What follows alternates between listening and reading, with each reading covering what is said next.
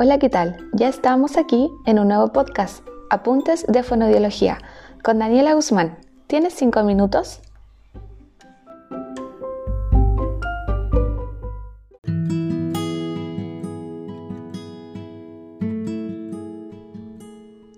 Alternaré los capítulos habituales de En Mente con apuntes de fonoaudiología.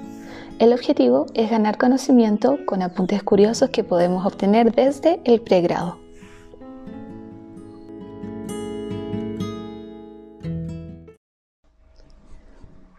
Se denomina fisura submucosa a la falta de fusión de los músculos velares a nivel de la línea media palatina.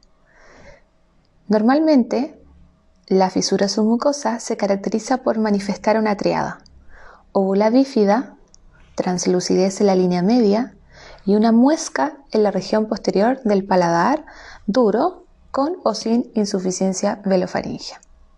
Esta es una patología normalmente difícil de diagnosticar en el momento del nacimiento, ya que no presenta sintomatología y normalmente se sospecha solamente por la úvula bífida.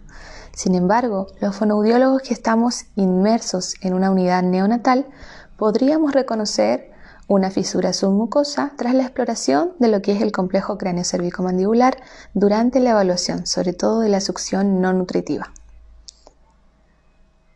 Existen dos variaciones en cuanto a la descripción anatómica clínica de la fisura submucosa. Tenemos la fisura submucosa clásica que presenta esta típica triada a la inspección que ya les mencioné, esta línea media translúcida, una fisura en la región posterior del paladar duro muy mínima y esta úvula bífida que podría tener o no tener insuficiencia velofaringea, que en algún otro podcast de apuntes de fonoaudiología vamos a hablar de lo que es la insuficiencia velofaringea y lo que es la incompetencia velofaringea. Por otro lado, tenemos una fisura submucosa oculta, que es mucho más difícil de diagnosticar precozmente, ya que en la inspección clínica no se observan estos defectos anatómicos típicos que ya mencioné. En este caso, los diagnósticos suelen ser mucho más tardíos y en realidad se diagnostica cuando se pone en manifiesto todo lo que son los signos clínicos asociados al habla, como la hipernasalidad, la omisión de fonemas posteriores. En estas oportunidades entonces se puede manifestar solamente como una resonancia nasal leve sin omisión de los fonemas posteriores.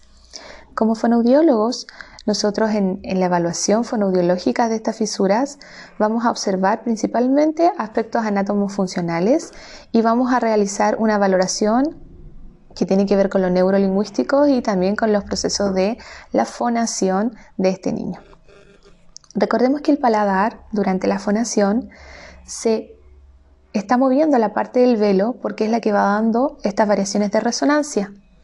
Por lo tanto, durante la evaluación nosotros vamos a comprobar que el velo se esté elevando y la zona que está azulada por la fisura se va a hundir ligeramente y en general el paladar blando no va a contactar adecuadamente la pared posterior de la faringe, por tanto los músculos del paladar no se unen en la línea media y por eso los movimientos no son normales y más bien son un intento de elevación o a veces el velo se aplana, se ensancha y limita el movimiento.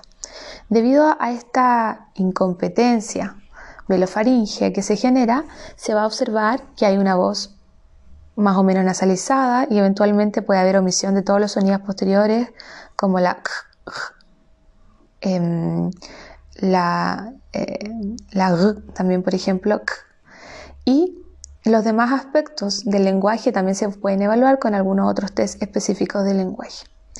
El abordaje fonoaudiológico que vamos a realizar siempre en niños que presenten un nivel de lenguaje general acorde a la edad cronológica tiene que ver más bien con mejorar la inteligibilidad y con los aspectos de la resonancia de, la fonación de este niño.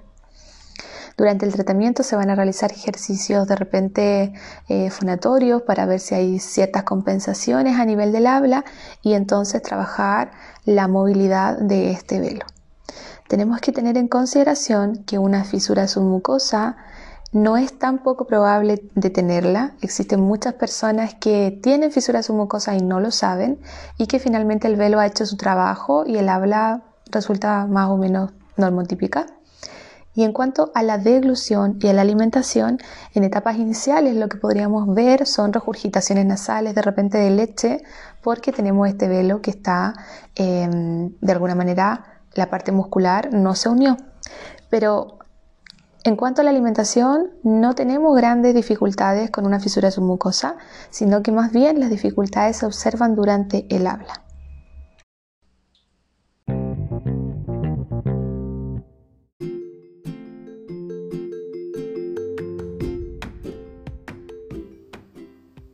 Gracias por haber escuchado este podcast.